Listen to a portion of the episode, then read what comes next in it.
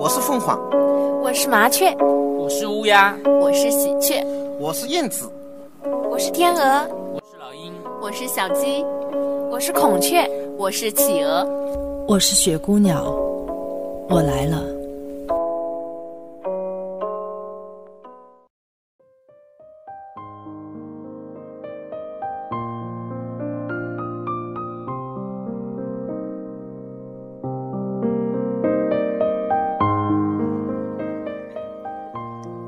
的听众朋友们，我挚爱的朋友们，大家好！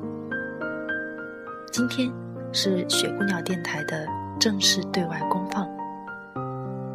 今天会是一个难忘的日子。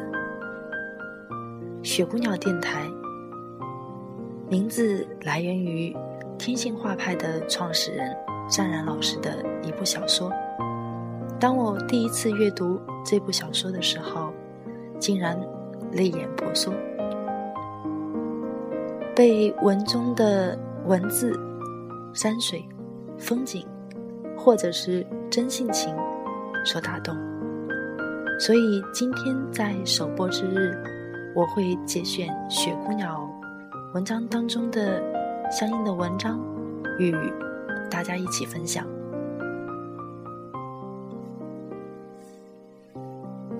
看来，我终究是要把他蛊惑到寺庙里来的。雪儿说：“那里都是病人。”我说：“你不妨待一个阶段看看，普天之下哪里不都是病人？风打在身上还不是太冷，凉爽的令人舒心。我猛不丁。”吃到了一阵风，接着便打嗝起来。火烧云淌过山顶，山林里的松墨绿墨，绿的一片，相衬出了极为分明的对比色。厚厚的云层被渲染的通红与火红，仿佛要烧穿了一般，弥漫了整个西边。太阳光。从云与云的隔层钻了出来，折射出了一道道雪亮雪亮的光，遮不住的光芒无尽地延伸在即将要傍晚的天空。不时有几只鸟自由落体地往下坠，眼看要收不住的时候，拍动了几下翅膀，又迅速地拉伸往上飞，接着又是轻松平缓。下坠的滑翔，风一样的掠过，箭一样的射向了夕阳。这里的山体是不规则的岩体，错落的有序，板索交叉，真像我画的清印山水。河边也有湛然的苏子柳，迎风飘舞。我差不多兴奋的要高喊出声音来。雪儿见到我。如此的开心，浅浅一笑。我一直沉浸在我的艺术之中，总是臆想着一些不可思议的发生。不是我先看到这个地方，而是我先画了出来，再取了名字，之后发现原来就有青印山这个名字，这个地方，它们之间是互通的。于是，我急不可待地放大了这个巧合，不远千里地来到了这个偏僻的地方，并且执着地认定是某一种天意。我已经没有选择的选择。村支书早早地在山边等着，看到我们的人影，他从老远就摘下了帽子，挥舞在手中。仿佛我是归来的孩子。这是一顶军绿色的军帽，光秃秃的头因帽子紧的缘故，像箍了一条痕迹那样。褐色的脸，失去了光泽的眼睛，被烟熏黑的牙齿，一笑就露出了牙龈根。我不知道如何介绍雪儿，确实，我也不知道雪儿对于我来说是什么身份，是我的医生，是我的病人，还是我的情人？春之书冲着我笑，眼睛里夹带着一丝皎洁的笑。雪儿礼貌地向春之书点了个头。从县城到青印村，我们颠覆了两个多小时的车程，终于见到了我画中这个神秘的地方。迎接我的不单单是村支书，还有这壮观的火烧云。我费了好大的劲联系到他。半年前，我就在电话里自我吹嘘，我是一位有名的画家，要到青印山来写生，来写青印山的书，这样就可以把这个地方的美传出去，让全世界的人们都看得到。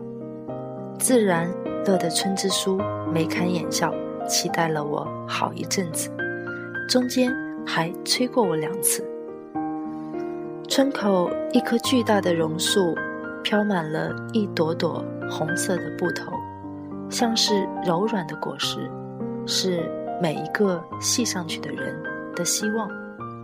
有一处高大古老的房子，残败不堪，大门紧闭，显得与所有房子格格不入。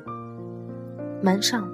墙上都爬满了爬山虎与野草，仿佛是一位饱经风霜的老人守着一段惊人的秘密。村支书说，这个房子已经两百多年，现在被列为省文物控保建筑，等将来经费下来修葺好了，就可以开放。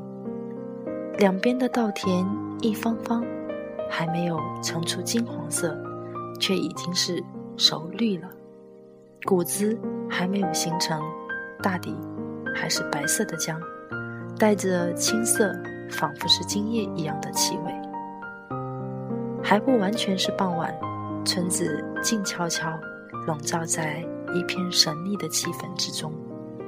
我们村支书与我简单介绍几句，交代几句，就匆匆走了。说今夜还要赶往县城，等他回来，一起吃个饭，便是为我接风。芙蓉树像竹子，一根根向上韧拔，正好是它花开的季节。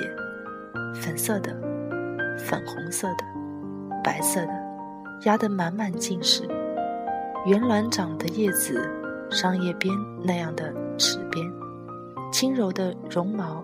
滑向你的掌心时，能洋洋的逗你发笑。雪儿好喜欢这栋独立的小木屋。出门看了一会儿芙蓉花，因为太累的缘故，一下子睡着。两腮红晕的像两团云，就像村口那些孩子红扑扑的脸。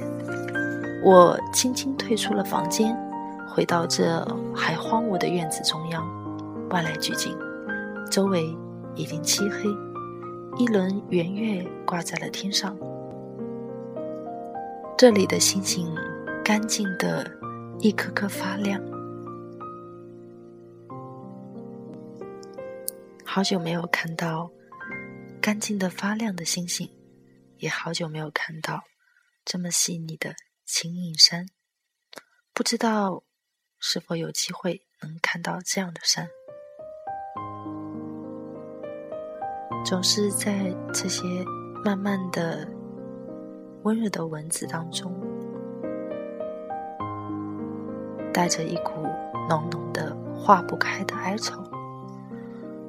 太理解取自哪里，但是总让我无限的感动。我想，大抵是说。作为一个艺术家，有些东西总是……我想，人生总是充满了不可思议，就像你会听到我的声音一样。人生总是有很多意想不到的巧合，慢慢的串联起来，总是会发生一些不可思议的现象。比如说，你看到这个风景，你看到这个人，是他先存在，还是你早早的早就在梦里幻想过很多次？也许，当你听到我的声音的时候，你也会诧异，在许久以前，好像听过，它总是带着陌生的熟悉。在未来的日子里，我也希望我的声音可以疗愈到你的心。今天我要跟大家的分享就到这里，大家晚安。